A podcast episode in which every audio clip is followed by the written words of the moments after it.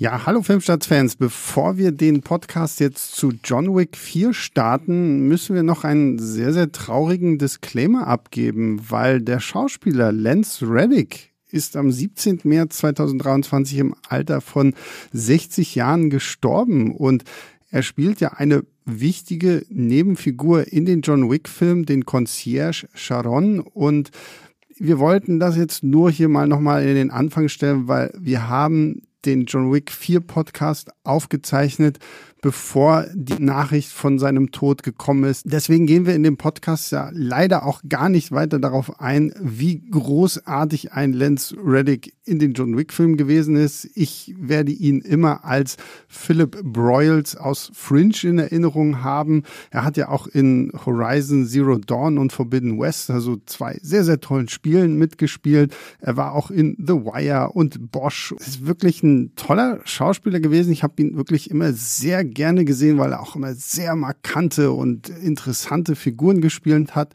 Wir werden ihn auf jeden Fall wahrscheinlich noch im Ballerina-Spin-off wiedersehen, weil da wurden die Dreharbeiten ja schon beendet und der Film Ballerina, über den wir jetzt dann später im Podcast auch noch ausführlicher sprechen werden, wird ja dann wohl zwischen John Wick 3 und 4 spielen wie gesagt, das wollten wir jetzt kurz nur nochmal anmerken, damit ihr euch nicht wundert, warum wir im John Wick 4 Podcast so überhaupt nicht über ihn sprechen.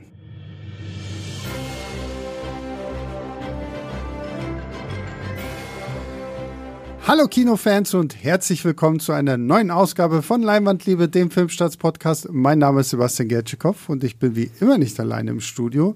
Äh, mir gegenüber sitzt der gute Björn. Hallo Björn. Ja, hallo.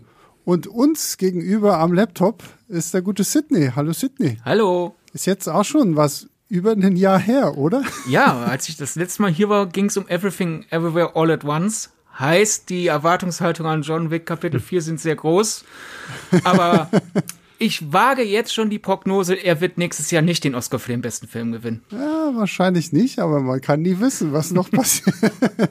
äh, genau, der gute Sidney hat schon verraten. Wir reden über John Wick 4 oder John Wick Kapitel 4 den äh, neuesten Film im großen, wachsenden John Wick-Franchise. Äh, da werden wir nachher auch noch mal ein bisschen drüber reden, was da denn noch so an Spin-offs, Serien, Filmen, alles irgendwie noch auf uns zukommt. Aber jetzt reden wir erstmal über John Wick 4. Beziehungsweise meine Frage an euch beide ist, wie steht ihr denn zu John Wick 1 bis 3? Also seid ihr Fans dieser Reihe, die ja damals 2014 damit losging, dass jemand den kleinen süßen Hund von John Wick äh, getötet hat und mittlerweile haben wir ein weltenumspannendes äh, Abenteuer voller Action-Bombast. Wie steht ihr zu John Wick?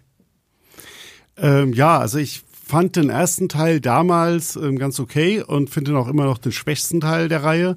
Ähm, und war da nicht so ganz auf dem Hype-Train, der mhm. da, damals ja schon losgebrochen ist, weil ich gedacht habe, ja, das ist, ich verstehe schon, das ist auch cool choreografiert, aber ich finde, da gibt es gerade im Direct-to-DVD-Bereich auch bessere Sachen.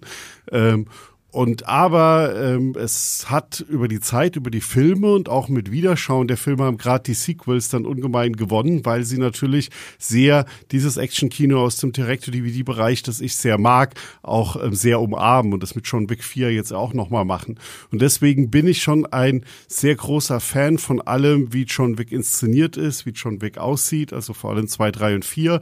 Ähm, ich habe so bin jetzt kein absoluter Hardcore-Liebhaber der Filme. Die haben alle ihre Schwächen unterschiedlich groß, aber insgesamt stehe ich der Reihe sehr positiv gegenüber. Hm. Ja, äh, Björn nimmt fast mir die Worte aus dem Mund. Äh, beim ersten Teil, ich mochte den, aber im Grunde war es das dann auch schon. Äh, für mich war der quasi so ein Film aus der Kategorie, eigentlich war der, also der fühlt sich an wie ein Film, der für Direct-to-DVD geplant war, aber aus Versehen zu gut oder zu Mainstreaming geworden ist und irgendwer im Studio hat dann gesagt, ah komm, den befördern wir ins Kino.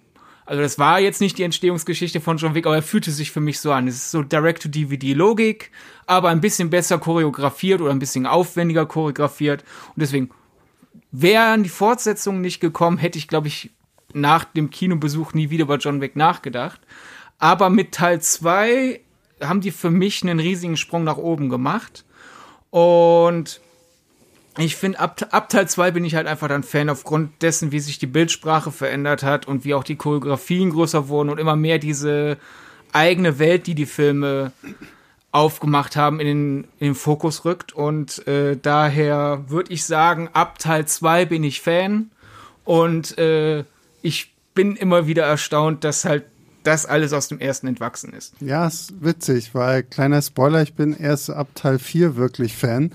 ähm, die, die Filme vorher, ich weiß nicht, was es ist, ich kann es nie so richtig greifen. Ich denke mir jedes Mal, der kleine 16-jährige Sebastian ärgert sich darüber, dass ich jetzt hier gerade sitze und sage so, ah, ich kann mit diesem Film so richtig nichts an. Ich finde die Action-Choreografien super von Teil 1 durch bis Teil 3 habe ich das immer sehr genossen, aber für mich kam immer in jedem Film irgendwann so dieser Punkt, wo ich so mental einfach ausgeklickt bin, weil okay, und die hohe Kammer und hier hast du nicht gesehen und es werden halt tausend Begriffe irgendwie äh, genannt, um halt diese Welt aufzubauen. Du verstehst aber irgendwie nie so wirklich was davon. Dann hast du Action-Sequenzen, wo ich immer so ein bisschen das Gefühl hatte, das ähm, ist wie bei Family Guy. Kennt ihr diesen Witz, wenn Peter bei Family Guy sich das Knie stößt und dann sitzt er da und macht wirklich fünf Minuten in der Folge nur ah, ah, ah. Und, und das ist für mich teilweise einfach immer so dieses Gefühl bei diesen Actionsequenzen gewesen, ist so, okay, ist geil aber jetzt reicht. So, jetzt könnt ihr sie auch beenden und mir wieder ein bisschen mehr Story geben oder sowas. Und deswegen habe ich mich äh, oder tue ich mich bis heute mit den mit den ersten drei Filmen echt so ein bisschen schwer. Ich finde sie anfangs immer super stark, aber so ab der Hälfte kommt immer so dieser Augenblick, wo wo ich so mental einfach ein bisschen abdrifte ist das nicht meistens der Moment, wo sie dann die Story bringen? Weil ich jetzt war ich beim dritten. Der dritte hat für mich die erste Viertelstunde, 20 Minuten. Das ist mit das Beste, was es im Action-Kino überhaupt ja, ja, geht. Dieser ähm, völlige Kampf gegen die Uhr. Er rennt da durch New York und die Bücherei und die Museum mit den historischen Waffen und dem Pferd und allem.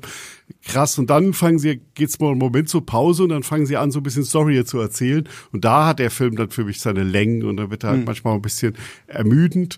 Ähm, bis es dann wieder richtig kracht und dann ja auch nochmal wieder ein ganz, ganz tolles Finale gibt. Ähm, aber das Finale deswegen, zum Beispiel. Ich hatte mir nie mehr Story gewünscht, sondern meistens mehr Action. nee, nee, also für mich, für mich ist, reicht's mit Action. Ich hätte halt gerne mal irgendwo ein bisschen mehr Story gehabt, um diese Welt aufzubauen. Aber ich fand diese Welt immer super spannend. Du hast dieses Continental, dieses Hotel, was, was neutraler Boden ist und diese ganz hier die Schuldmünzen und diese Blutschwüre und die Goldmünzen, mit denen sie da irgendwie bezahlen. Und das Finale von, von Teil 3 hat mich damals einfach nur fertig gemacht, weil ich dachte, okay, wir kämpfen uns jetzt durch die unterschiedlichen Etagen in diesem Glashaus. Und ich dachte so, okay, kommt halt endlich mal auf den Punkt hier zu reiche. Ja, ja, ich weiß, Keanu Reeves ganz, ganz toll, macht alle seine Stunts und seine Actionarbeit irgendwie selbst. Und super. Spoiler typ. macht er übrigens nicht. Ja, klar. Hat er auch ähm, im Interview unsere Kollegin, sorry, dass ich eingrätsche, aber vielleicht ganz interessant, den Punkt, unsere Kollegin äh, Janine hat mit ihm gesprochen kürzlich ähm, und da hat er das auch nochmal ganz klar gesagt, er macht keine, er möchte nicht, dass dieser falsche Eindruck entsteht, mhm. er macht keine Stunts. Es gibt tolle Stuntleute, die die Stunts ja, machen, klar. sondern er macht halt ähm, so Sachen wie Action oder Fistfights, aber er fällt nicht irgendwo vom genau, Haus ja, runter. Ja, richtig, das machen schon Profis, die das auch besser können und die auch, wenn sie sich die zwei Knochen brechen, nicht dafür sorgen, dass danach drei hm. Monate pausiert werden muss. Ja, also ich finde zum, ich sag mal, Vorwurf von dir, Sebastian, dass das so dieser Family Guy-Humor ist teilweise in den Action-Sequenzen im Sinne von, es geht immer weiter und immer weiter und wir hoffen, dass es dadurch wieder interessant wird.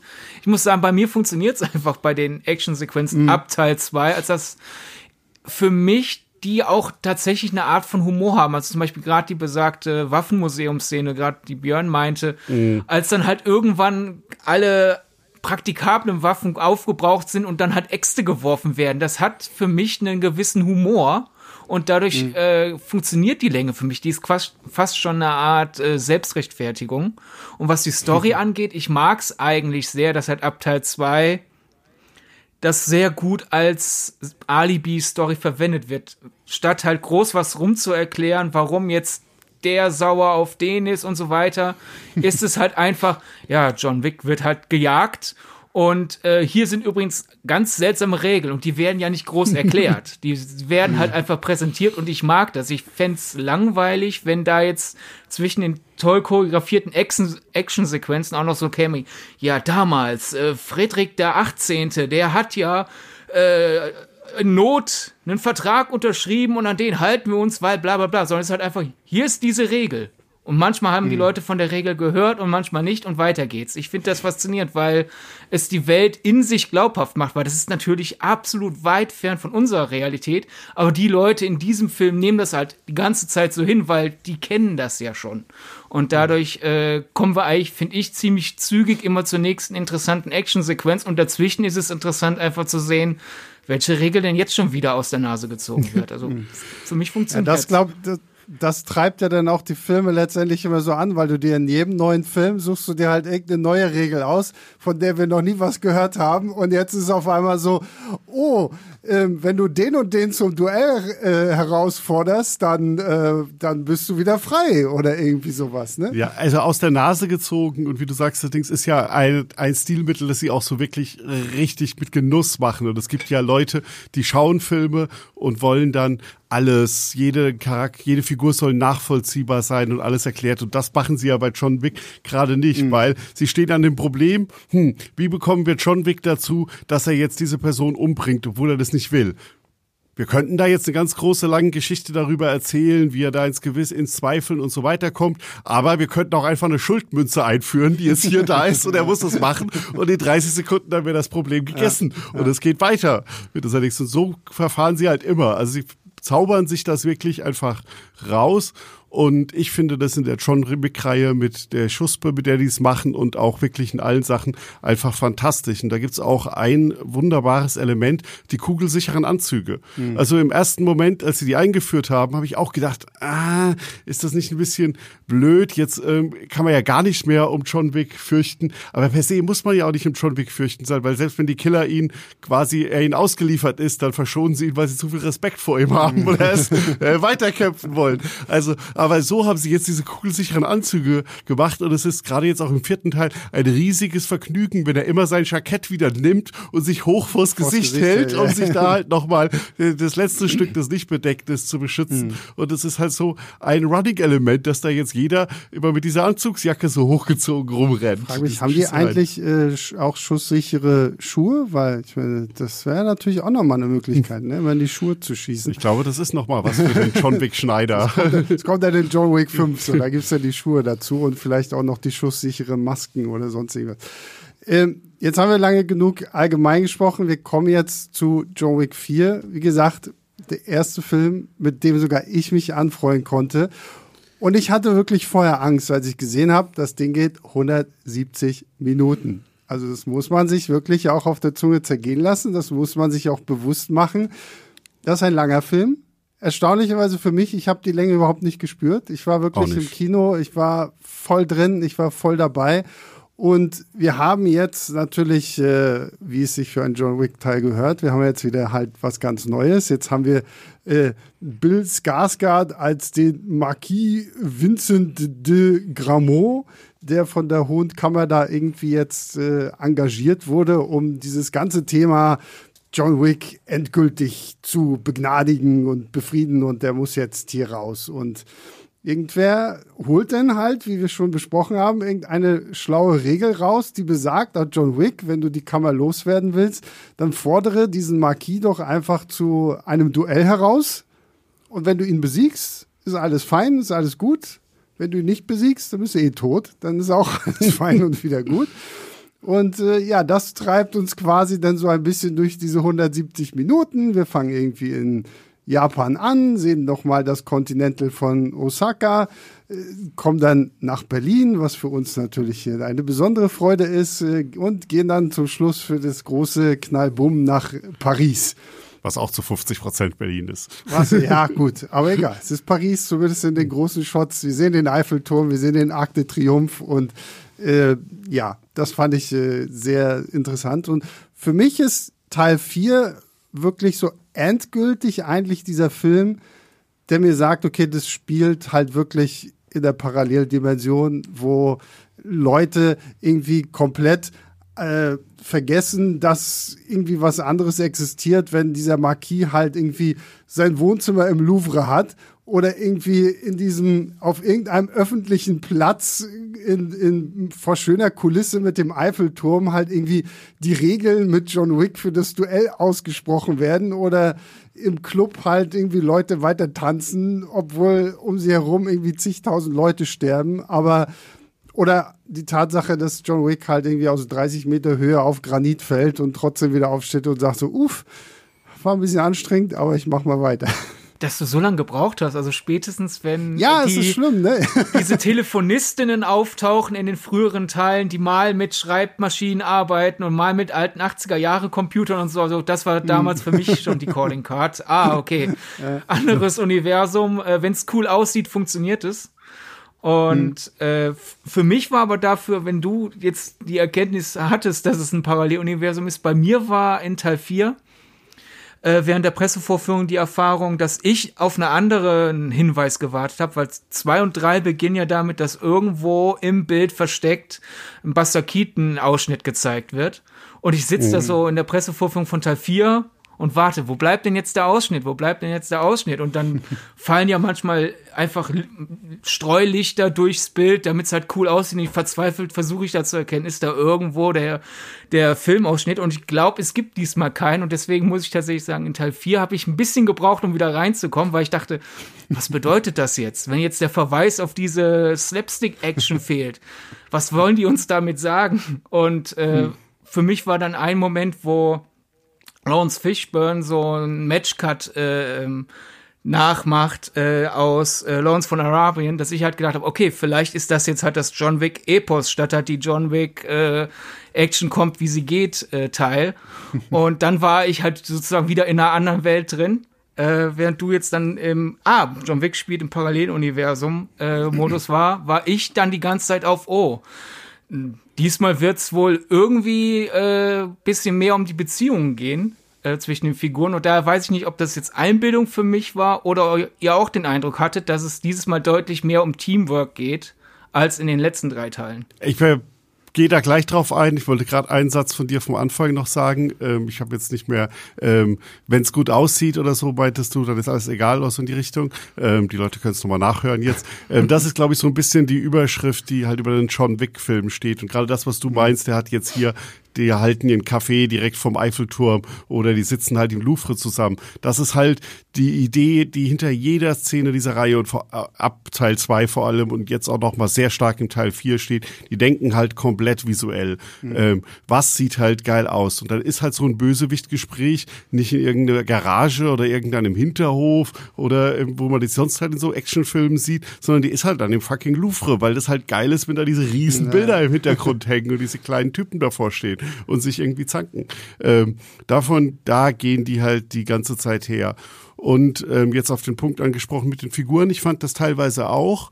Ähm, vor allem fand ich ähm, sehr interessant, dass ähm, John Wick 4 nach meiner Meinung nach so sehr wie kein anderer Teil bisher den anderen Figuren neben Keanu Reeves mhm. ähm, Raum eingeräumt hat. Also wir haben da vor allem auch ähm, Donnie Yen als ähm, Kane, ja. den haben wir noch nicht erwähnt. Das ist ähm, der einst beste Freund ähm, von John Wick wohl, das wird halt sehr stark angedeutet und er ist blind und er wird von dem Marquis quasi aus dem Ruhestand gezwungen, jetzt ähm, Jagd auf John Wick zu machen. Und dem seine Geschichte spielt ja eine deutlich größere Rolle als die Geschichten der Killer, die wir aus den vorherigen Teilen mhm. konnten, die halt einfach so ein bisschen halt Bedrohung waren und den Zero im dritten Teil, den hat man halt kurz mal in seinem Fischshop gesehen, aber sonst war er eigentlich mhm. nur ähm, John Wick hinterher und das trifft auch weitere Nebenfiguren. Ich glaube, das macht sehr stark dies, dass man halt noch mal stärker den Eindruck hat, es geht um Beziehungen und so, dass es halt auch wirklich viel mehr Leute mit Fleisch und Blut gibt und die nicht nur um John Wick reisen, glaub, sondern das, ihre eigenen ja. Wege gehen. Ich glaube, das ist auch so ein bisschen der Punkt, warum der Film hier für mich halt auch irgendwo so ein bisschen mehr gezogen war. Wir haben ja dann auch noch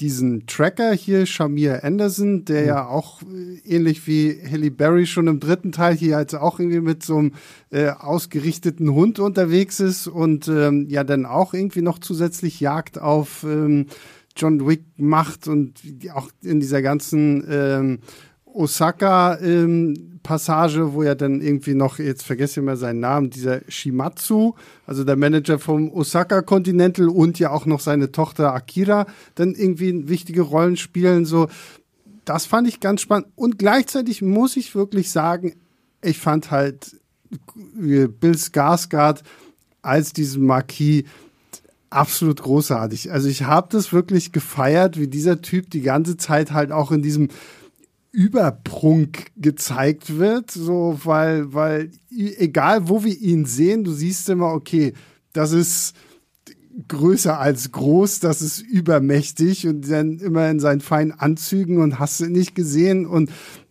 da muss ich wirklich sagen, hier hatte ich mehr Figuren einfach, die mir so im Kopf geblieben sind, auch so, weil frag mich, wer irgendwie in John Wick 2 noch irgendwie als Figur, als Person irgendwie wichtig gewesen ist. Ich könnte dir auf Teufel komm raus nicht mehr erzählen, was war. Hier ähm, habe ich jetzt zumindest so ein paar mehr Figuren. Auch wir haben ja dann, wir müssen ja dann auch noch über ähm, Scott Atkins sprechen in seiner äh, sehr, sehr skurrilen Berliner Rolle da in seinem äh, Fatsuit und sowas alles. Also ich hatte manchmal auch das Gefühl, dass dieser Film halt durch die Figuren jetzt noch viel lebendiger wird, als dass es immer nur um John Wick an sich geht. Also an Figuren könnte ich mich aus den anderen Filmen erinnern, zum Beispiel halt in Teil 2 die von Ruby Rose gespielte Killerin.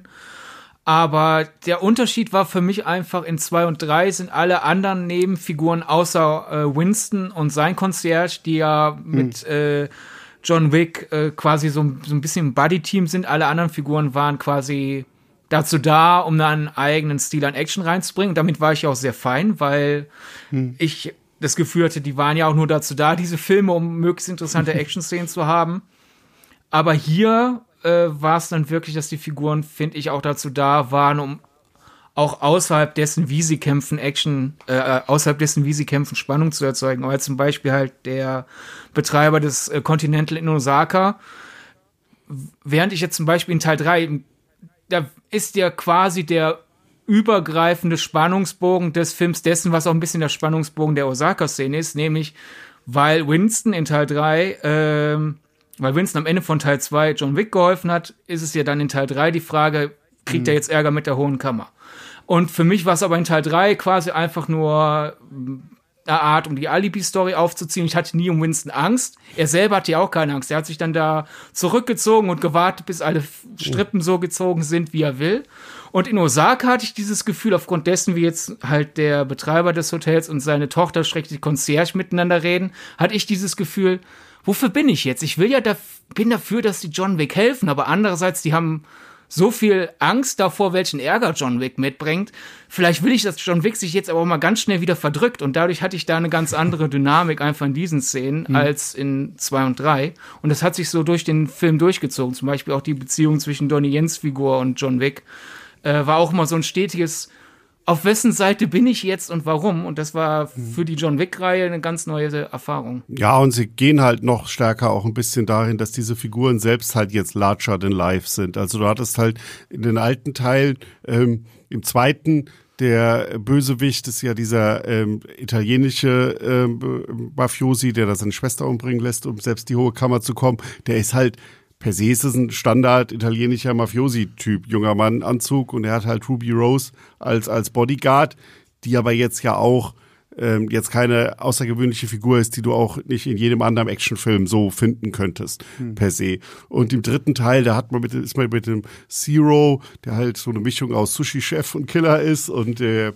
Adjudicator, ähm, ja auch, ähm, zwar so ein bisschen, ist man einen kleinen Schritt weitergegangen, aber es sind immer noch Figuren, die würdest du auch nahezu in einem anderen Film irgendwo reinwerfen können, sage ich mal, in ein Szenario, das in unserer normalen Welt spielt. Während du halt jetzt hier ähm, lauter Figuren hast, die noch mal einen Schritt mehr over the top sind. Du hast halt Scott Atkins in diesem mega Fettsuit mit irgendwie den äh, vergoldeten oder versilberten Zähnen und alles, der halt irgendwie so völlig abstrus ist. Der Killer von, von Donnie Yen, der gespielte Kane, ist halt irgendwie blind, ähm, was eigentlich natürlich äh, völlig abstrus ist, weil er damit eigentlich gar keine Chance mehr hätte, aber irgendwie ist er halt trotzdem super. Ähm, und so hast du das halt jetzt bei allen Figuren, die auch nicht straight handeln. Du hast dir selbst der, der Tracker, der noch eine relativ normale Figur ist, aber trotzdem ist der ja da irgendwie da und macht sich dann auch gemütlich und schaut einfach nur mal zu bei der Action, weil dann meint, hm, jetzt ist das Kopfgeld auf John Wick noch nicht hoch genug. Ich warte jetzt einfach mal noch mal, vielleicht klettert es ja noch ein bisschen und hört dann halt einfach auf, mittendrin mitzumachen oder hilft John Wick sogar, ähm, dass du halt so Figuren reinwirfst, die du dann halt sagst, okay, die hättest du jetzt in einem normalen Actionfilm definitiv nicht mehr mhm. als, als Bösewichter oder Gegenspielerin. Ja, und mhm. Donnie Yen, ich finde toll, wie er das macht. Er schafft es kurz vor der Devil stehen zu bleiben, weil das wäre vielleicht für mich für John Wick ein Schritt zu, zu hoch, als dass er, äh, wenn er kämpft, sehr fähig ist. Aber ich habe das Gefühl, äh, sein Kane ist, wenn es einfach nur darum geht, gerade ohne Stress zu haben, äh, von A nach B zu gehen, da ist was ungelenker. Also wenn gerade mhm. kein Gegner oder keine Gegnerin im Raum ist, wackelt der sehr verzweifelt mit seinem Stock rum, aber sobald halt Leute äh, mit ihm kämpfen, ist er super agil. Und das ist natürlich so nacherzählt, total schwachsinnig. Aber wenn man sieht, wie Donnie Yen das spielt und wie Chet Stahelski das einfängt, denke ich mir, ja, natürlich, mhm. der ist halt eine Kämpfernatur, also ist er dann in seinem Element und wenn gerade kein Ärger ist, ist er halt ein hilfloser blinder Mann. Ist halt so. Warum nicht? Ja, da, da hatte ich aber tatsächlich immer so ein bisschen gedacht, das ist halt Show von ihm so, um halt einfach zu zeigen, so, okay, äh, unterschätzt mal ruhig äh, von Anfang an so ein bisschen den, den Blinden hier und äh, weil ich fand es auch immer toll, wie es ja so leicht auch so Comedy-mäßig immer aufgezogen wurde. Ich weiß zum Beispiel da in dieser Osaka-Sequenz, wenn alle schon anfangen zu kämpfen, siehst du ihn da erstmal noch seine Nudelsuppe schlürfen. Und während um ihn herum schon irgendwie die ersten tot umfallen, ist er immer noch so, so ja, Moment, Moment, die, die Nudeln müssen erstmal noch weg. Und wie, wie du dann halt als Zuschauer erstmal denkst, du so, naja, okay, also ich meine, ich weiß, okay, ja klar, es ist Donnie Yen, so, da, da wird jetzt schon kein Volltrottel bei rumkommen, wenn es um die Martial Arts Sequenzen geht, so, weil der Typ ist halt einfach großartig, wenn es um sowas geht, aber ähm, ihn dann halt erstmal so ein bisschen so tölpelmäßig zu sehen, äh, macht es dann, finde ich, einfach auch spannend, weil er dadurch halt viel damit so einherspielt, so dieses so, oh, naja, okay, vor dem blinden Mann müssen wir uns ja keine Gedanken machen oder so, ne?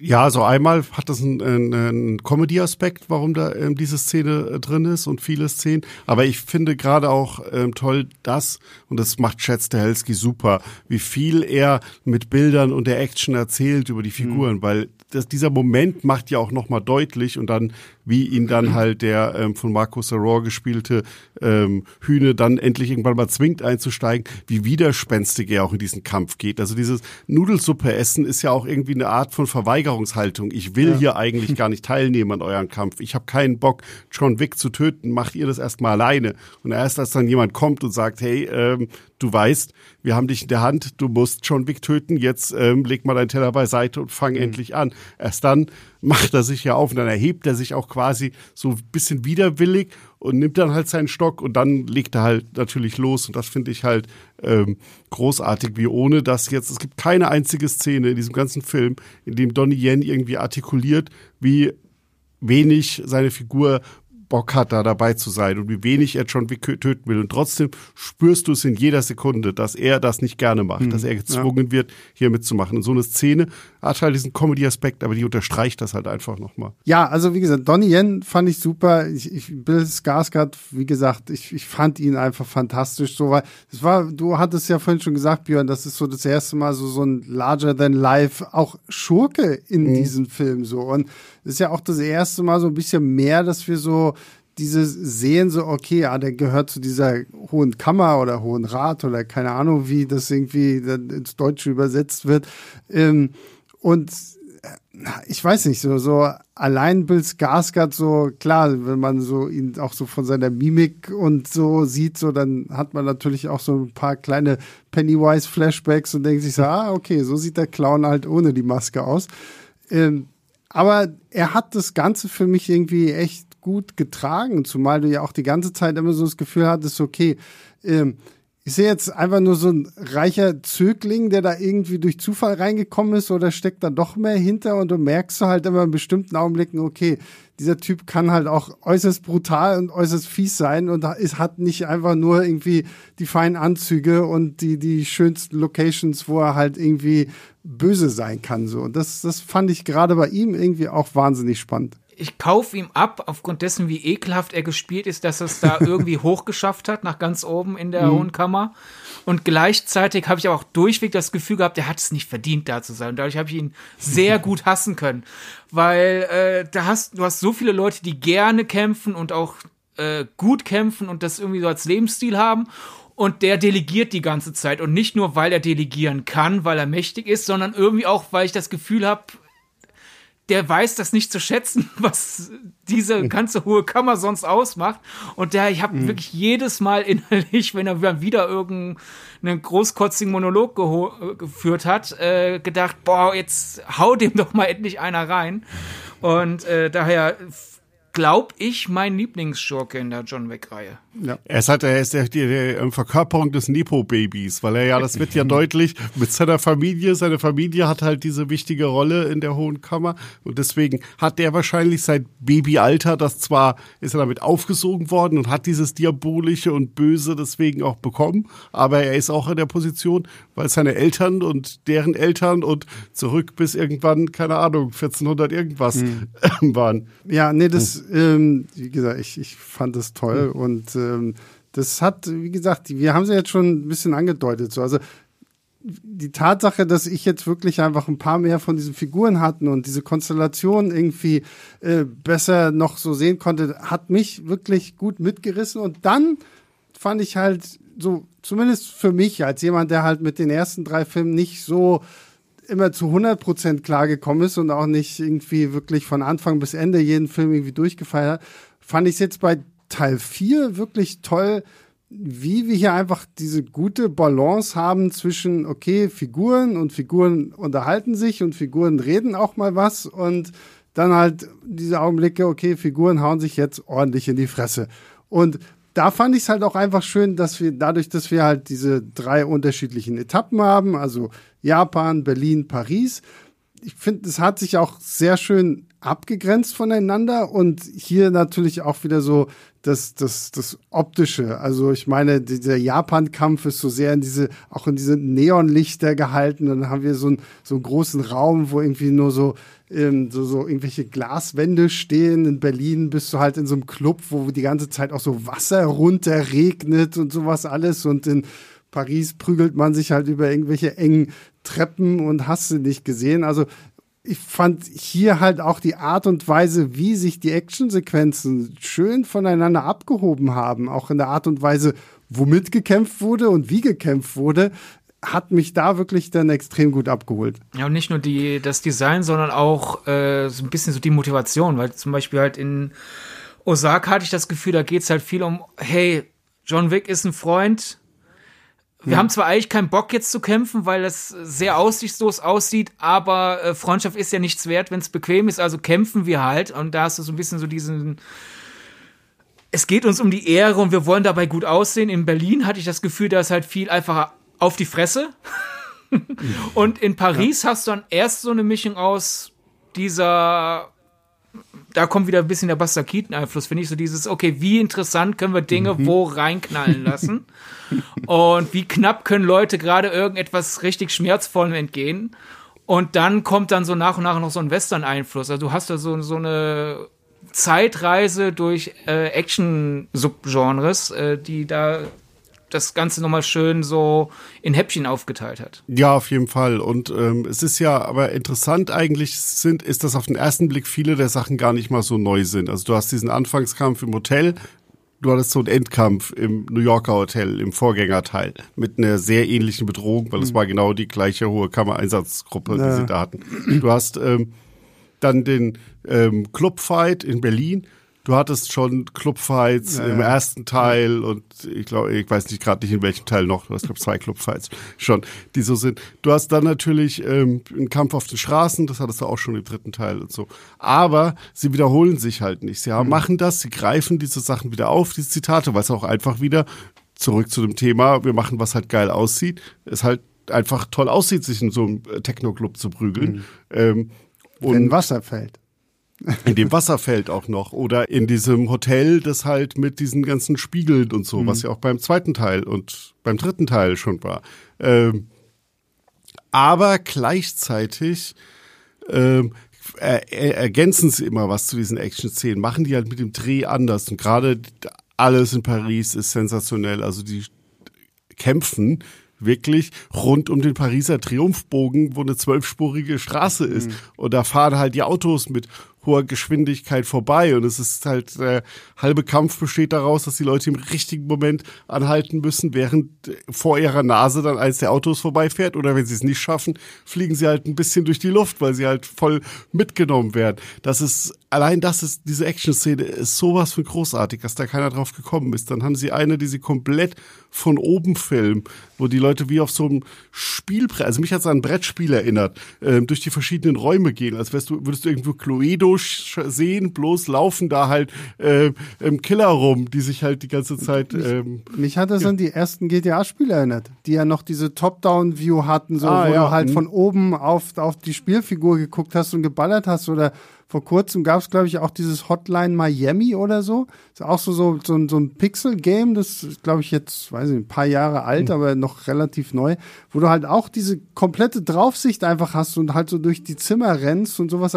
Die Sequenz fand ich auch wirklich grandios, vor allem dadurch, dass es ja auch so als One-Take ja. inszeniert wurde und halt die Kamera immer nur mal so zwischendurch mal wieder so nach unten fährt ins Geschehen rein, aber dann wieder nach oben geht, wo ich zum Anfang dachte ich, okay, ah, ist nettes Gimmick, ah, okay, jetzt kommt der Cut, jetzt sind wir unten und buff, nein. Und dann geht's noch mal genauso weiter. Also da sind halt auch einfach wirklich geile Einfälle drin, um das mal wirklich, wie du schon meintest, halt das, was wir halt schon gefühlt tausendmal gesehen haben, trotzdem noch mal irgendwie anders wirken zu lassen. Das hat einfach wahnsinnig viel Spaß gemacht. Ja, und das ist, es ist halt, ich glaube, das ist völliger Ansatz. Sie gehen da hin und sagen sich, okay, was können wir machen, was einfach geil aussieht? Und danach kommt dann, okay, wie passt das irgendwie in unsere Geschichte rein? Mhm. Und dann hat halt irgendeiner eine Schuldmünze oder wir laufen halt in Paris einfach mal kurz in so ein verlassenes Haus rein, was ja auch eigentlich keinen Sinn macht, mhm. dass er da nicht mhm. die, die Straße weiterläuft, sondern mal abbiegt kurz ins Haus. Aber es sorgt halt dafür, dass wir diese Sequenz bekommen. Und das ist, dass ich feiere das so. Ich finde das so gut. Es sollten viel mehr Leute nicht sich drum Sorgen machen, also äh, Filmemacher in, äh, sich drum Sorgen machen, was äh, irgendwie Sinn macht und sondern erstmal überlegen, was geil aussieht und das halt umsetzen. Würde ich nicht jedem Filmemacher, jeder Filmemacherin empfehlen. Ja, natürlich. wenn man den entsprechenden Film dazu kreiert, also es ist ja auch eine Leistung, eine Welt, eine Tonalität zu erschaffen, wo man sich dann erlauben kann, zu sagen, interessanter Look first. Und äh, das ist halt einfach äh, der, das Können von Jet Stahelski und seinem Team, da die Prioritätenliste so aufzustellen, dass es halt äh, zumindest mich äh, überzeugt. Und äh, angesichts der Erfolge von den letzten John Wick-Teilen anscheinend sind wir da ja auch weit nicht alleine. Hm. Ja, und da, da finde ich auch interessant, ähm, das letzte Mal, aber nicht das letzte Mal, als wir in der Runde zusammensaßen, war Everything Everywhere All at Once, aber davor, als wir in dieser Runde zusammensaßen, war ähm, Nightmare Alley ähm, von Guillermo del Toro. Und Guillermo del Toros Kameramann, Dan Lausten, ähm, ist ja auch seit Teil zwei der Kameramann der John Wick-Reihe von ah, Shots okay. Helski. ähm, und das ist halt auch, weil der Toro ist ja auch so ein Filmemacher. Wir haben ja auch bei Nightmare Alley drüber geredet, der auch erstmal denkt, was sieht einfach cool aus und der dann halt entsprechend die Szenen dann danach macht und sich dann halt da auch visuell äh, Dinge einfallen lässt. Und bei Nightmare Alley war es halt dieser ganze Karneval. Und ich denke, dass auch da der Kameramann halt natürlich, beziehungsweise nicht nur denke, sondern der Kameramann spielt dabei halt natürlich eine extrem große Rolle, ähm, das zu machen. Und das finde ich ein, sehr interessant, dass da halt auch wirklich dann doch ähm, sehr unterschiedliche Filmemacher, wie halt ein Del Toro mit Shape of Water und sowas, ähm, der dann halt eher mehr Fantasy, Dramen und ähm, große ähm, Gefühle erzählt, wo die Leute sagen, okay, da braucht's ja eigentlich eine Geschichte, die mich catcht, aber mhm. trotzdem da ähm, es so viele Parallelen zu diesen Action-Sausen von John Wick gibt, ähm, mhm. vom reinen visuellen Ansatz her ich muss bei, bei allem Lob, das ich für diesen Film habe, trotzdem sagen, und da sind wir jetzt bei, bei dem, was äh, Sidney vorhin schon meinte, dass ja gerade in Paris so ein bisschen so dieses Buster Keaton-artige dann ja dann auch irgendwie durchkommt. Und auch was du angesprochen hattest, Björn, dieser Kampf im Kreisverkehr da vom Arc de Triomphe. Der Kampf, und es gibt ja dann noch einen Kampf an einer sehr, sehr steilen, sehr, sehr langen Treppe, wo Leute halt auch mal runterpurzeln und ähm, das waren so die zwei Augenblicke in John Wick 4, wo ich wieder kurz bei diesem Family Guy Ding war, weil bei, bei, bei dem Kreisverkehr-Ding dachte ich mir auch immer so, okay, boah, jetzt kommt das nächste Auto und er wird wieder frontal mit 50 Kilometer pro Stunde getroffen, fliegt über sonst irgendwie was, knallt auf den Boden, steht wieder auf und dann nochmal und dann nochmal und dann nochmal und dann nochmal und nochmal und da dachte ich halt auch wieder so, okay, so finde jetzt irgendwie so deinen Punkt.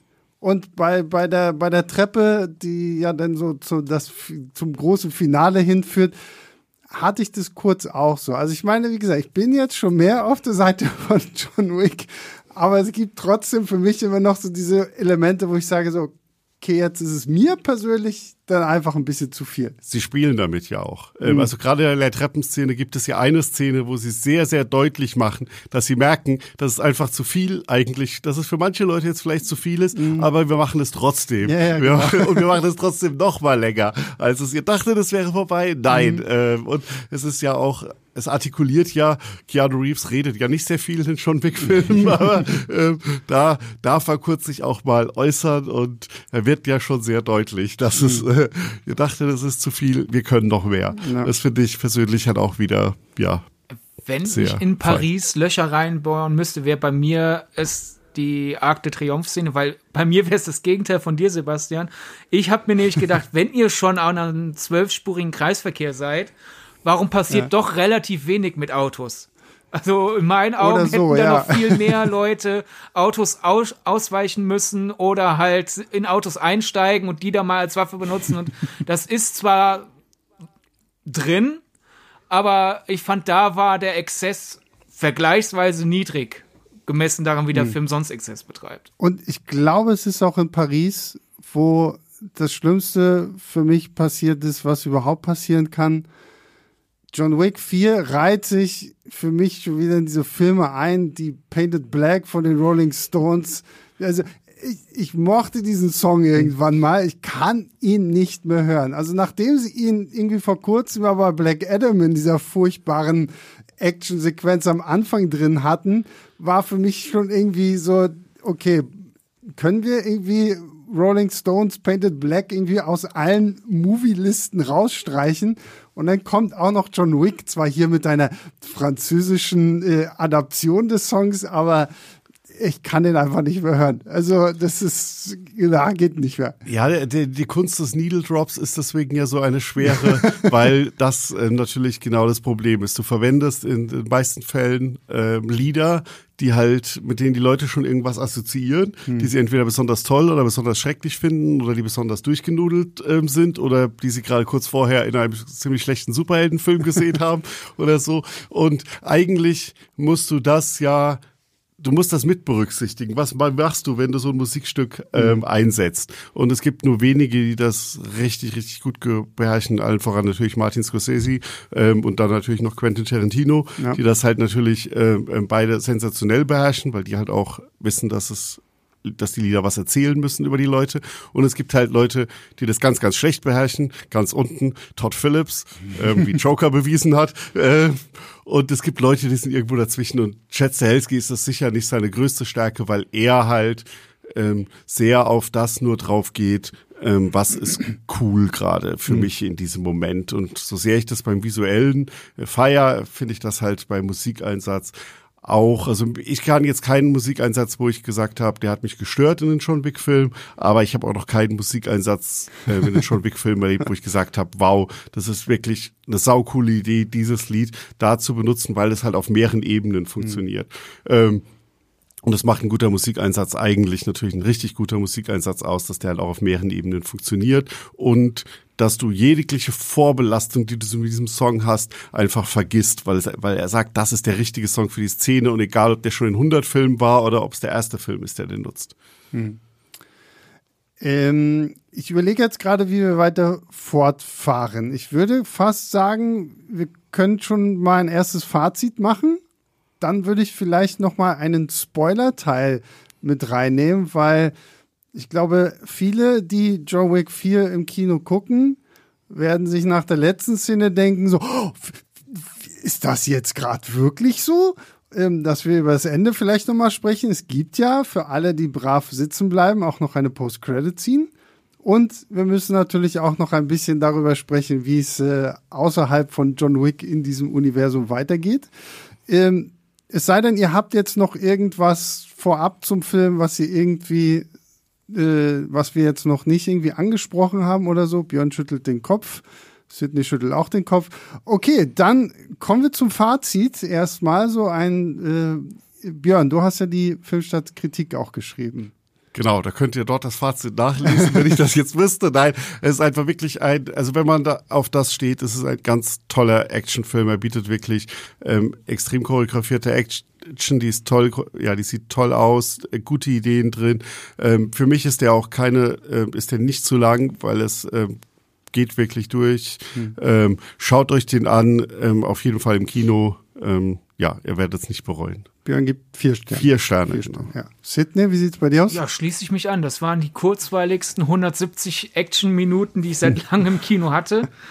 Äh, hätte man mich nach der Pressevorführung gefragt, wie lang es war, hätte ich niemals so lange geschätzt. Und es die konsequente Eskalierung oder Eskalation, um gut, gut Deutsch reden zu tun, ist eine sehr gute Eskalation der letzten drei Teile. Und gut, wer die ersten drei mies fand, müsste eher auf dein Urteil vertrauen, weil ich hätte jetzt gedacht, wer die ersten drei nicht mochte, wird den jetzt auch nicht mögen. Aber anscheinend ist es ja doch möglich. Also umso besser. Es, ja, ne, also es ist durchaus möglich. Und das Absurde bei mir ist auch immer, immer wenn ein Trailer zu einem neuen John Wick-Film kommt, finde ich den Trailer halt auch mega geil und freue mich irgendwie drauf. Aber dieses Mal war halt so das erste Mal so dieses Ding, äh, so Trailer haben mich alle irgendwie so ein bisschen an der Nase herumgeführt äh, bei den vorherigen Teilen. Aber hier einfach, ich glaube, es halt wirklich so dadurch, das, was wir schon besprochen haben, dass wir halt auch viel mehr Figuren noch im Umfeld von John Wick haben, die mal ein bisschen mehr sind, als nur irgendwie, um die nächste Actionsequenz einzuleiten. Hat mir das Ding echt viel Spaß gemacht. Ich kann das unterschreiben, was Sidney gesagt hatte. 170 Minuten sind wirklich noch nie so schnell umgegangen und ich habe wirklich gedacht, ich drehe mich hin und her in meinem Stuhl und warte darauf, dass es vorbei ist, aber es hätte noch eine Stunde weitergehen können und ich hätte in diesem Fall wirklich kein Problem damit gehabt. Deswegen, ich gebe auch vier Sterne. Also ich, ich äh, habe den wirklich sehr, sehr genossen. Und damit kommen wir jetzt zu einem Spoiler-Teil, wo wir nochmal über das Ende sprechen und die Fragen, die das Ende vielleicht aufwirft, oder zumindest die eine Frage, die das Ende aufwirft, und äh, über die Post-Credit-Scene. Und im Anschluss reden wir dann noch so ein bisschen über zumindest die beiden jetzt ja schon sehr äh, offensichtlichen Spin-off-Sachen, äh, die hier auf jeden Fall kommen werden. So, deswegen also nochmal für alle da draußen, Spoiler, Spoiler, Spoiler. Ab jetzt geht's rund. So, reden wir über das Ende. John Wick gewinnt sein Duell gegen den Marquis ähm, mit einem interessanten Trick, der aber auch dazu führt, dass John Wick ja schwer verletzt wird. Und wir sehen ihn, wie er da irgendwie auf dieser Treppe vor der Kirche in Paris zusammensackt. Und das nächste, was wir haben, ist ein Cut.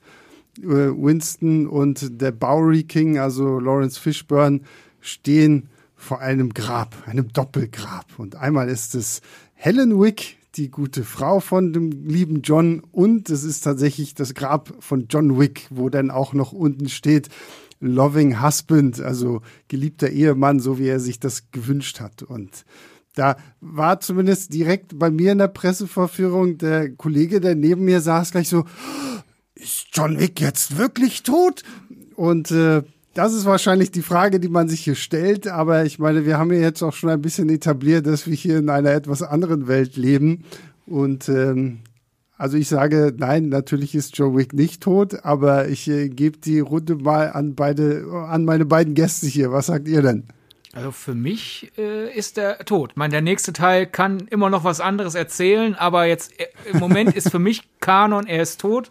Da kommen wir ja zurück zu meiner Bemerkung am Anfang, wo ich ja meinte, ich hatte ein bisschen gebraucht, um reinzukommen, weil ich ja verzweifelt den Slapstick-Filmausschnitt im Hintergrund gesucht habe.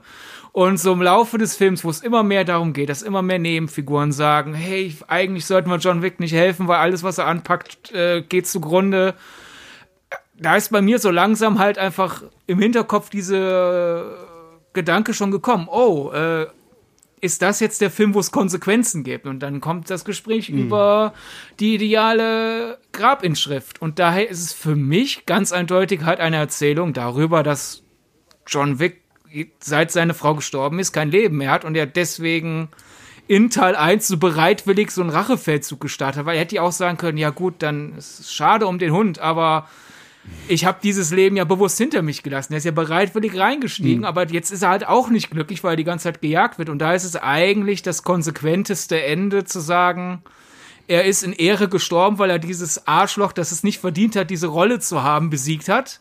Und er hat gleichzeitig ja dadurch, wie er gekämpft hat, seinen Freund Donnie Yen gerettet, als dass er ja Donnie Yen nicht getötet hat oder so. Und daher mhm. ist er in Ehre gestorben und hat jetzt seinen Frieden. Und insofern bin ich zufrieden. Gleichzeitig, wie du ja sagst, die Welt ist so anders, wenn der nächste John Wick-Teil kommt und sagt, nein, er hat seinen Tod nur vorgetäuscht. Ich würde den Film glauben, aber der nächste Film müsste dann die Überzeugungsarbeit leisten, dass ich es dann dramaturgisch immer noch zufriedenstellend finde. Also ich sage ja mal so, es ist jetzt nicht ähm, die neueste innovative Filmidee, dass ein Tod vorgetäuscht wird, damit eine Hauptfigur eine Chance bekommt, irgendwie auszusteigen. Und es wäre ja auch äh, per se eigentlich logisch, dass John Wick jetzt es sehr genug etabliert wurde, dass er da eigentlich nicht rauskommt. Ähm, da gibt's jetzt zwar dieses Duell und jetzt ist er vielleicht offiziell begnadigt und wird doch wieder in Ruhe gelassen, aber er weiß ja genauso, ähm, er wird nie in Ruhe gelassen werden. Er hat genug Leute, der Marquis hat auch wieder ähm, genug Freunde und mächtige Familie, die ihm ans Leder wollen jetzt und so weiter. Also wäre es natürlich der logische Schluss und so schlau ist auch gerade so ein Winston, dass man da halt austüftelt, ähm, okay, ähm, wir müssen deinen Tod vortäuschen und dann kannst du auf einer Insel in der Karibik liegen und Cocktails schlürfen den ganzen Tag und endlich wieder ein ruhiges Leben genießen. Deswegen ist das, würde mich das jetzt natürlich nicht überraschen, wenn das die Auflösung ist, aber ich finde, ähm, was Sidney gerade argumentiert hat, einen sehr schönen Gedankengang und ab jetzt ist er in meinem Headcanon auch tot, weil ich finde das wirklich einen sehr schönen, passenden mhm. Schluss erstmal für die Reihe bis zum derzeitigen Standpunkt. Finde ich auch, absolut. Aber wie gesagt, dadurch, dass es einfach so eine erfolgreiche Reihe ist, kann ich mir halt vorstellen, dass es nochmal zu einem Teil 5 kommen könnte. Und von daher ist John Wick für mich jetzt ein bisschen Schrödingers Katze. Er ist tot und gleichzeitig nicht tot und äh, wenn wir die Box aufmachen, dann ist er sowieso tot, keine Ahnung was. Also ähm, ja, also ich fand es auch irgendwie schön, dass sie tatsächlich so weit gegangen sind, weil was Sidney vorhin auch schon meinte, dass es tatsächlich mal Konsequenzen gibt. Und ähm, ich wäre auch gut, ich bin vielleicht jetzt nicht der Maßstab, dadurch, dass ich erst jetzt mit Teil 4 so richtig angefangen habe, John Wick zu mögen. Aber ähm, ich wäre vollkommen fein damit, wenn sie jetzt sagen, okay, nein, das ist so, es ist Kanon. John Wick ist tot und jetzt hat er es endlich geschafft. Er liegt neben seiner Frau. Er kann jetzt quasi wirklich ähm, halt, ja, seine Ruhe genießen, weil jetzt ist er halt tot und liegt unter der Erde und äh, damit ist fertig. Aber ja, da muss man, glaube ich, einfach mal schauen, inwieweit sie das äh, machen wollen. Vielleicht sagt sich ein Keanu Reeves irgendwann auch, okay, ich bin jetzt wirklich zu alt für diesen Kram und äh, das, das geht alles nicht mehr so. Ähm, von daher schauen wir einfach mal. Ne? Ja, also sie haben, also sie haben ja auch genug Optionen, dieses äh, Franchise am Leben zu halten. Also wir haben ja, wir sprechen ja gleich noch drüber, dass es ja auch schon ähm, Spin-offs mhm, gibt. Genau. Ähm, ähm, du könntest natürlich auch, wenn du sagst, wir wollen das jetzt wirklich so als Ende oder vielleicht auch halt offen lassen, ähm, da kann sich jeder jetzt ja selbst in seinem Kopf überlegen, ähm, sitzt ähm, John Wick jetzt ähm, in der Karibik am Strand und schlürft mhm. Cocktails mhm. oder liegt er halt Six Feet Under? Ähm, kann ja jeder dann für sich selbst entscheiden. Ja. Also man könnte aber auch mit Keanu Reeves zum Beispiel Prequels machen oder sowas. Das stimmt. Oder äh, man macht halt auch noch mehr, also eine Fortsetzung mit einer anderen Figur. Man hat jetzt Donnie Yen, man hat, ähm, wenn wir zur Abspannszene übergehen, ähm, in der Abspannszene auch noch eine zweite Figur mit Akira, ja. ähm, Rina Sawayama. Da ist, finde ich persönlich sehr, sehr interessant, dass am heutigen Tag, wo wir das aufzeichnen, äh, Freitag der 17. ist es, glaube ich, wenn ich mich richtig, also eine mhm. Woche bevor ihr es hört, ähm, ein Figurenposter veröffentlicht wurde mit ihr. Also sie hatten erst Figurenposter zu allen veröffentlicht und für sie haben sie jetzt nochmal ein extra Poster veröffentlicht, mhm. nur für sie. Ähm, und da habe ich mich gefragt, hat das, ist das der Grund, weil Rina Sawayama äh, zwar keine bekannte Schauspielerin ist, aber ein Pop-Superstar und äh, mhm. richtig, richtig groß, und zwar nicht nur in Japan, sondern weltweit und auch in Deutschland. Ähm, und man da denkt halt, man könnte da vielleicht noch mal ein paar eine andere Zielgruppe mit ansprechen. Also es ist ein reines Marketing. Oder wollen Sie uns vielleicht sagen, dass ähm, das eine wichtige Figur wird und schon mal hindeuten, dass John Wick 5 halt Akira wird. Mhm. Und da in der Abspannszene sehen wir ja sie, wie sie ihre Rache an Kane nehmen will. Genau. Aber bevor wir sehen, was nun passiert, wird der Bildschirm schwarz oder die Leinwand schwarz. Und ähm, alles ist vorbei. Und ich meine, wir haben jetzt den ganzen Film über gesehen, wie gut Kane kämpfen kann. Wir haben am Anfang auch gesehen, wie gut Akira kämpfen kann. Also, das wird sicherlich kein leichter Fight sein. Ähm, und das ist übrigens aber auch so ein Punkt, wo ich mir gedacht habe, dass man theoretisch über Akira sehr gut John Wick auch wieder zurückholen könnte, wenn wir jetzt davon ausgehen, er ist noch irgendwie am Leben und chillt irgendwo in der Karibik rum. Weil er ist ja theoretisch einer Akira noch was schuldig, weil ich meine, ihr Vater ist gestorben, weil er John eben halt äh, Obhut gewährt hat und er hat ihn ja mit seinen Leuten verteidigt und äh, hat das Ganze mit dem Leben bezahlt und so die Abspannszene könnte natürlich sowas halt auch irgendwie so ein bisschen dann noch mit einführen und wie Björn jetzt schon meinte, vielleicht dann auch mehr dann so in die Richtung gehen und sagen, ja, okay, gut, dann ist es vielleicht irgendwie so ein John mit Akira und Akira übernimmt dann aber irgendwann so, so ein bisschen den Staffelstab und dann haben wir da irgendwie eine neue Kämpferin dann für die nächsten Filme oder dann halt wirklich für Spin-offs oder sowas. Ja, sie sagt ja zu John, äh, wenn du äh, den Mörder meines Vaters nicht tötest, übernehme ich es. Und damit ist für mhm. mich die Frage geklärt. Äh, sie übernimmt okay, jetzt den Staffelstab. Ja. Aber es ist noch ein Argument mehr, dafür, dass hm. John Wick tot ist, zusätzlich zu seinem letzten Satz, bring mich nach Hause, Winston. Also das sagst, also ich fände es emotional unbefriedigend, wenn das sein letzter Satz ist und er dann in die Karibik gebracht wird, um Cocktails zu trinken, äh, statt halt neben seiner Frau zu liegen. Aber ich sag mal so, wenn es so weitergeht, wäre ich emotional sehr investiert, weil ich fand äh, Akira eine sehr interessante Figur. Äh, Donnie mhm. Jens Figur fand ich auch super spannend und daher wäre das für mich, wenn das der nächste Film ist, so ein Hin und Her die ganze Zeit. Für wen bin ich gerade mehr? Weil irgendwie will ich das beide überleben, weil ich beide sympathisch fand, aber gleichzeitig will ich beiden halt auch ihren Sieg gönnen. Also ist wahrscheinlich ja. wieder die Frage, wie schaffen wir es, dass irgendwie beide zufrieden sind. Äh, daher, da wäre ich total dabei und ich bräuchte daher John Wick für die Reihe nicht mehr. Außer, ich meine, ich hätte kein Problem damit, wenn er in Rückblenden vorkommt oder so. Das ist jetzt kein, für hm. mich kein äh, Fall, wo ich sage, selbst Rückblenden würden das Ende von vier zunichte machen. Aber äh, ich sag mal so, wenn man das Budget was kleiner macht, weil ich denke, ohne Keanu Reeves wird's nicht mehr so erfolgreich, äh, kann es so weitergehen, weil einfach die Ästhetik dieser Welt äh, so interessant ist. Und wenn das äh, Stunt-Choreografie-Team gleich bleibt, brauche ich nicht zwingend John Wick, um die Filme interessant zu hm. finden. Ja. Ja, ich, ich glaube, dass da jetzt, ähm, da kommen wir ja vielleicht zum ersten Spin-off, Ballerina, mhm. ähm, ist ja jetzt in Produktion schon mit Anna de Armas, es spielt in dieser Welt äh, von John Wick. Ähm, in der im dritten Teil wurde ja schon diese Ballerina Academy äh, etabliert, wo die Schule, durch die er auch gegangen ist. Ähm, es spielt da, ähm, es geht um eine junge Frau, die Rache will.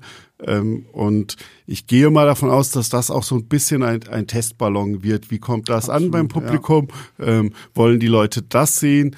Dann könnte ich mir vorstellen, dann sagen sie, okay, dann machen wir vielleicht auch einen Akira-Film oder sowas. Ähm, Aber bei dem Ballerina-Film hast du ja zum Beispiel wenigstens noch diese Genugtuung, was, was, was äh, Sidney auch meinte, da taucht John Wick ja auf irgendeine Art und Weise auf, weil der Film ja angesiedelt ist zwischen Teil 3 und Teil 4.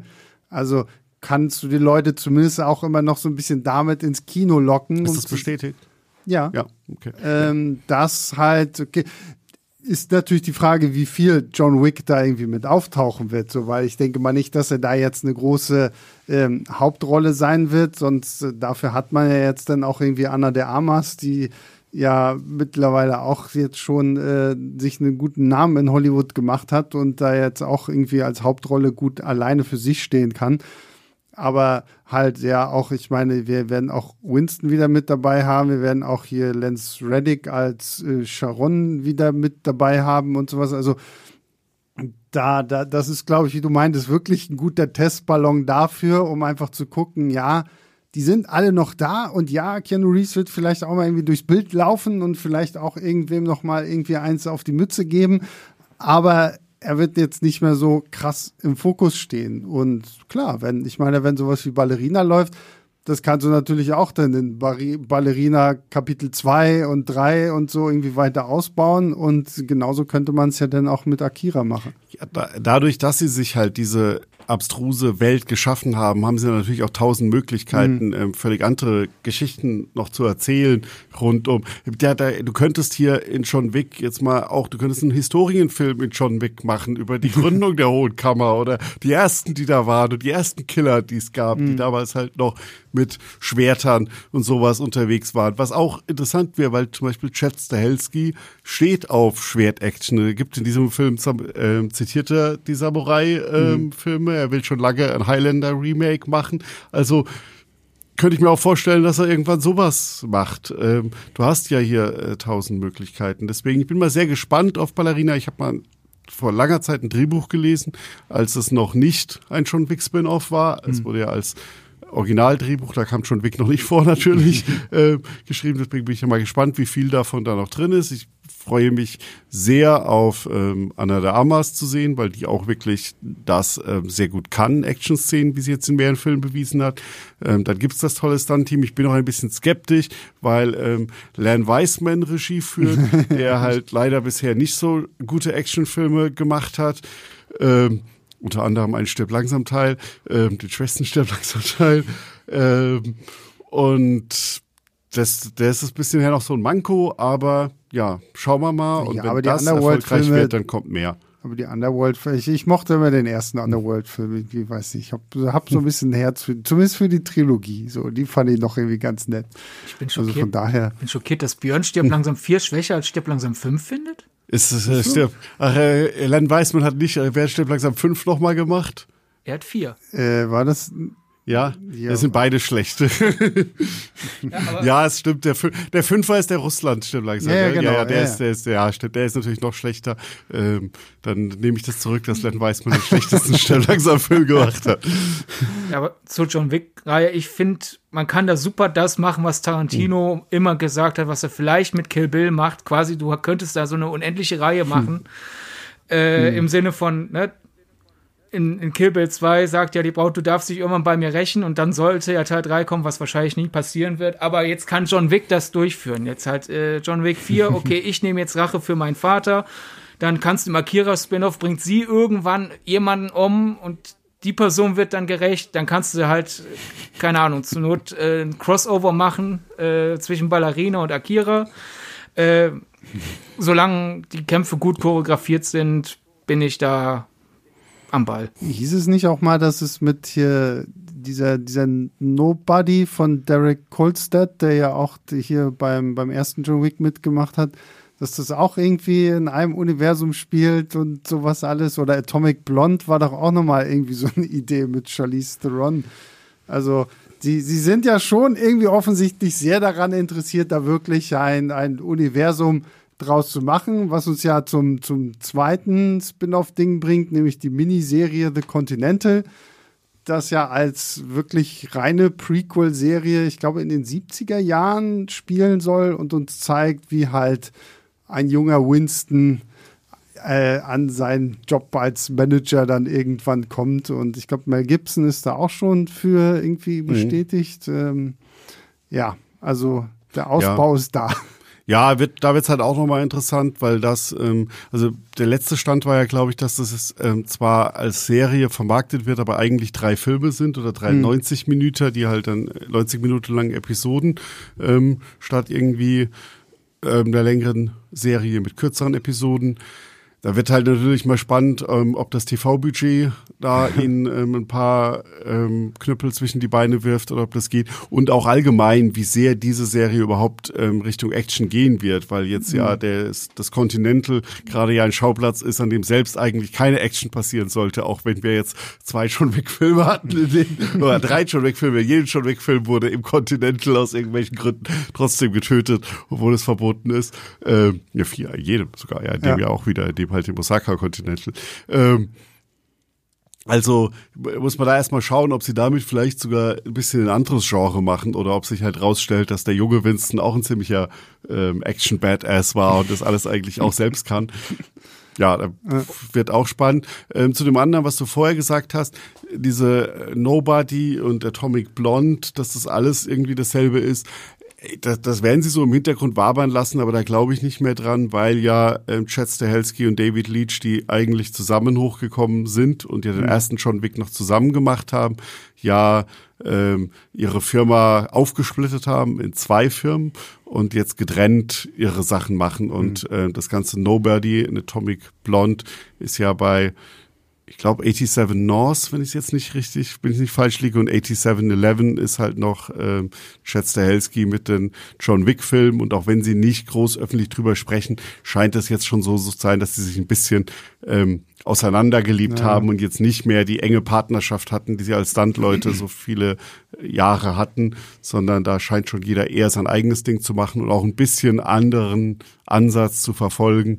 Deswegen wäre das jetzt eine sehr große Überraschung, wenn sie da plötzlich da noch mal irgendwie connecten würden. Hm. Zur Continental-Serie zurückgerudert. Meine Prognose, hm. es wird darum gehen, warum es die Regel gibt, dass es in Continental-Hotels eine keine Kämpferegel gibt. Hm.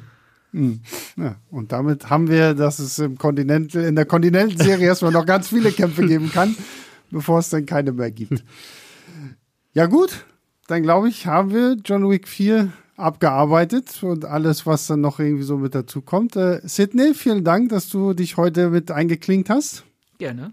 Und äh, Björn, dir auch vielen lieben Dank, dass du heute wieder hier warst. Ja, gerne. Und äh, grüßter Dank geht natürlich raus an alle, die Woche für Woche zuhören. Wir freuen uns, wenn ihr uns äh, bewertet, beurteilt äh, bei Apple Podcast oder bei Spotify. Und wenn ihr uns eine Mail schreiben wollt mit Lob, Kritik, Anmerkung, könnt ihr das auch tun an leinwandliebe.filmstarts.de. Und wir hören uns dann nächste Woche wieder. Bis dahin, macht's gut. Ciao, ciao.